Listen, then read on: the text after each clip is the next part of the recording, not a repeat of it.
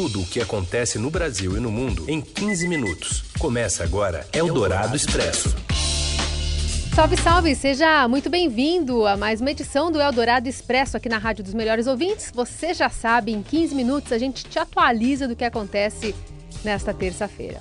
E esta é uma parceria da Eldorado com o Estadão que apresenta para você sempre uns notícias variadas em 15 minutos para você ter informação bem na hora do seu almoço e depois vira podcast. Esse é o Raíssen Abac. E aqui a Carolina Ercolim comigo também. Destaques desta terça-feira, dia 12 de março. Amando de quem, após prisão de suspeitos de envolvimento na morte de Marielle Franco, familiares e amigos pedem nomes de quem planejou o crime. A despedida de um craque, Coutinho, é homenageado em Santos. A internet trintou nesta terça com doodle comemorativo, o criador da rede mundial se dizendo preocupado também com a desinformação. Eldorado Expresso. Bom, dois suspeitos foram presos por envolvimento no assassinato de Marielle Franco e Anderson Gomes, que completa a quinta agora um ano, né, o assassinato deles.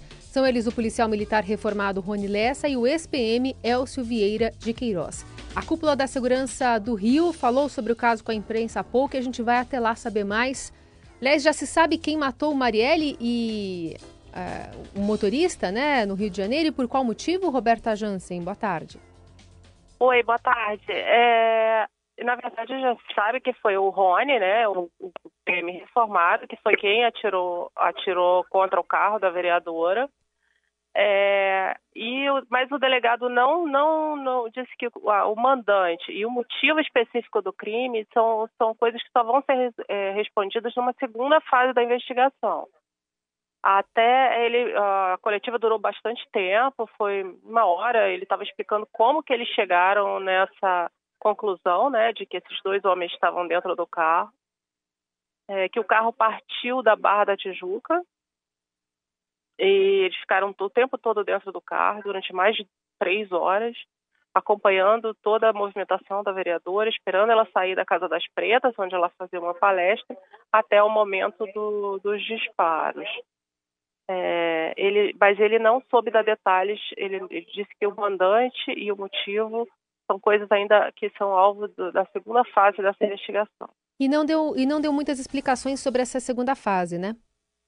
Não, nenhuma. Ele disse que a exemplo do que aconteceu na primeira, ela corre em, em segredo de justiça e que, portanto, ele não poderia é, dar nenhum detalhe sobre o que seria essa segunda fase. E nem a motivação ainda, não se tem uma suspeita mais clara, Roberta? Nada, ele fala em crime, ele fala em crime de, de ódio e motivo torpe. E ele fala que no pré-crime, no período que antecedeu ao crime, esse, esse PM reformado, o Rony, ele investigou não só a Marielle, mas também outros, o Marcelo Freixo, a mulher do, do Freixo e, e outras, outras autoridades do, do, do Estado. É, e que ele teria uma forma, é, uma motivação de ódio para lidar com diferenças ideológicas. Foram as únicas coisas que o, que o delegado falou. Mas ele não, ele não confirmou que, que isso seria é, a motivação do crime. Muito bem. Participação da Roberta Jansen aqui no Dourado Expresso. Obrigada, Roberta. Bom trabalho. Obrigada a vocês. E o governador do Rio, Wilson Witzel, que estava fazendo um comício quando a placa com o nome de Marielle foi quebrada, abriu a coletiva que a Roberta Jansen acompanhou e falou sobre a prisão dos suspeitos da morte da vereadora classificando o crime como inaceitável. Ele disse ainda que tratou o caso como prioridade desde a eleição. Ainda, segundo Witzel, a delação premiada, prática difundida pela Operação Lava Jato, pode ser oferecida aos detidos. Com a experiência de 17 anos de magistratura, dos quais quase uma década como magistrado criminal, e a experiência como juiz federal e da Justiça Federal em operações de alta envergadura como a Lava Jato. O delegado Janiton me disse que pretendia fechar a investigação quando pudesse encontrar todos aqueles que participaram do crime e que havia já provas suficientes para a prisão dos que hoje foram presos e que estaria na tentativa ainda de ampliar a investigação para possíveis mandantes. E mais cedo aqui no Jornal Dourado, o ex-deputado federal Chico Alencar do PSOL, do Rio, disse não ter dúvidas de que se trata de um crime político.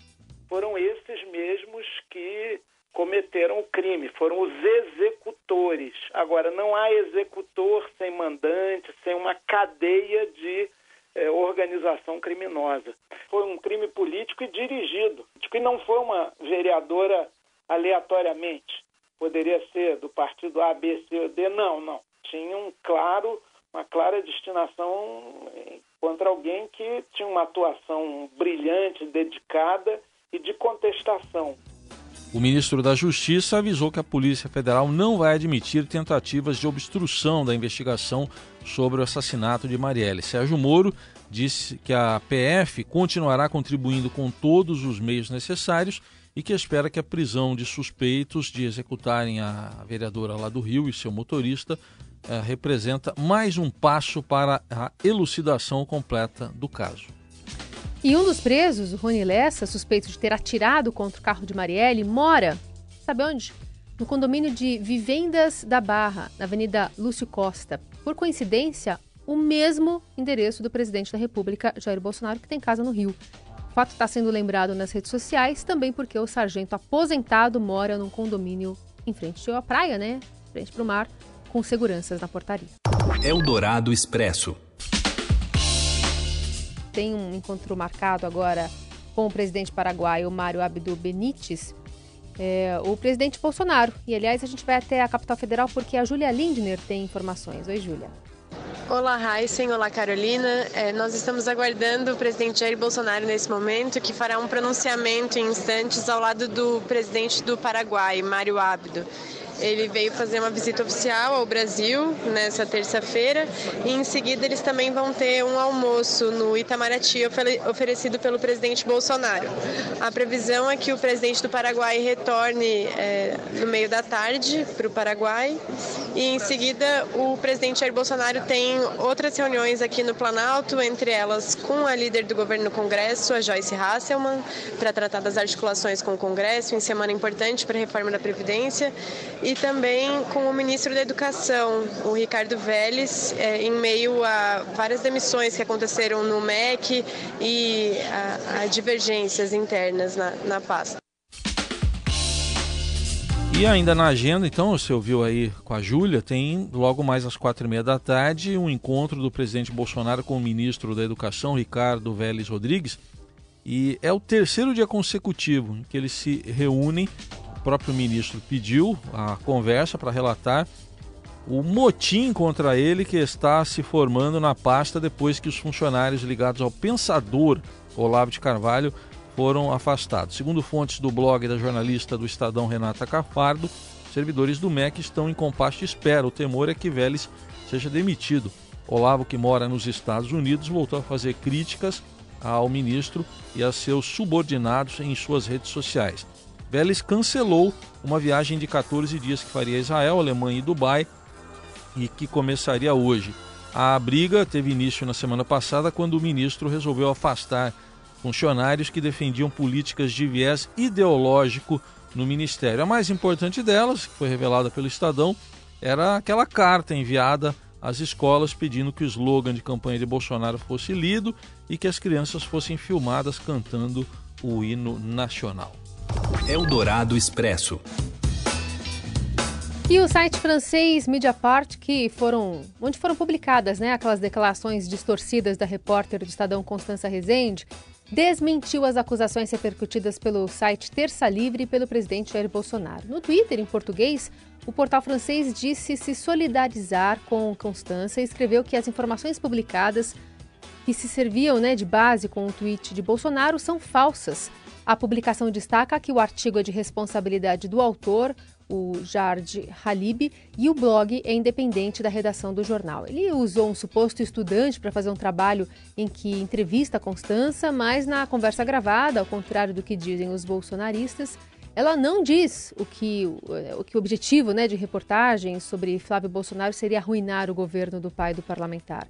No site brasileiro Terça Livre, com base no portal francês, que quem assina o texto com as informações falsas é Fernanda Salles Andrade. Ela ocupa cargo no gabinete do deputado estadual Bruno Engler, que é do PSL, partido do presidente, lá na Assembleia de Minas.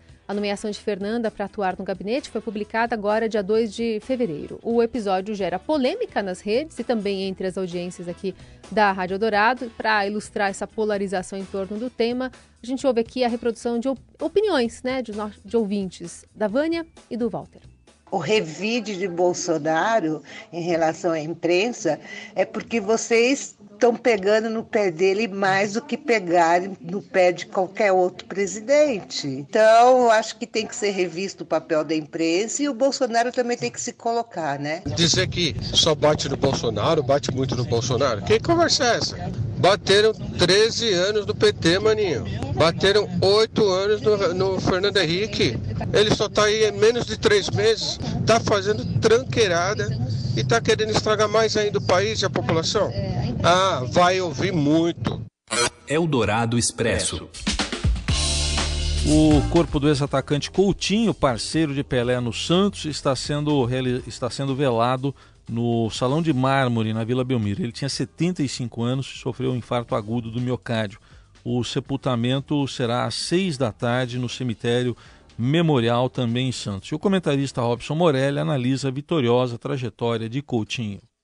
É, olha, só, só de ser parceiro do, do Pelé já dá o tamanho do que foi o Coutinho para o futebol brasileiro, né? Dorval, Mengalvio, Coutinho, Pelé e Pepe. Acho que todo brasileiro sabe falar esse, esse ataque. E é um menino que começou novo, com 14 anos, foi descoberto lá em Piracicaba, veio para o Santos, com 15 já jogava no Santos. É, é, tudo precoce, né, na vida desses craques do passado. E com Pelé ele se deu bem, né? Assim, se deu bem com o rei e também o rei se deu bem com ele, né?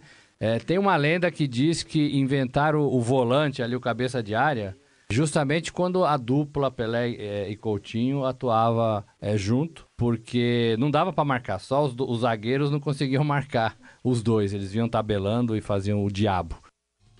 Tá aí um pouco da história, da trajetória do atacante Coutinho. E olha, outra morte no futebol, agora há pouco confirmada, a morte do ex-presidente do Vasco, ex-deputado federal Eurico Miranda. Morreu agora há pouco, início da tarde, e ele é um dirigente histórico e polêmico também do clube carioca, estava com 74 anos e havia dado entrada no Hospital Vitória, na Barra da Tijuca, no Rio de Janeiro, após passar mal. O dirigente lutava já há vários anos contra um câncer, né? tinha esse problema de saúde e não há mais detalhes ainda sobre o, o velório. Então, há pouco morreu o ex-presidente do Vasco, Eurico Miranda.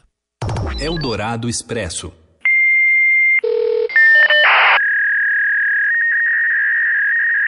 Você que é jovem, saiba que era assim a conexão. Já sofri com isso. para a internet. Internet que comemora hoje, chega aos 30 anos é, criada por um físico britânico, né, o Tim Berners-Lee, invenção que mudou a história moderna, a rede mundial de computadores, e o www, né, é, pela sigla do seu nome original, World Wide Web.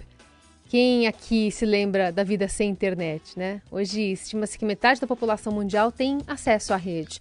O uso da internet, no entanto, está retrocedendo em vários países por restrições de acesso é, que cada vez mais é, estados impõem, né, como meio de limitar a liberdade de expressão, o direito à informação.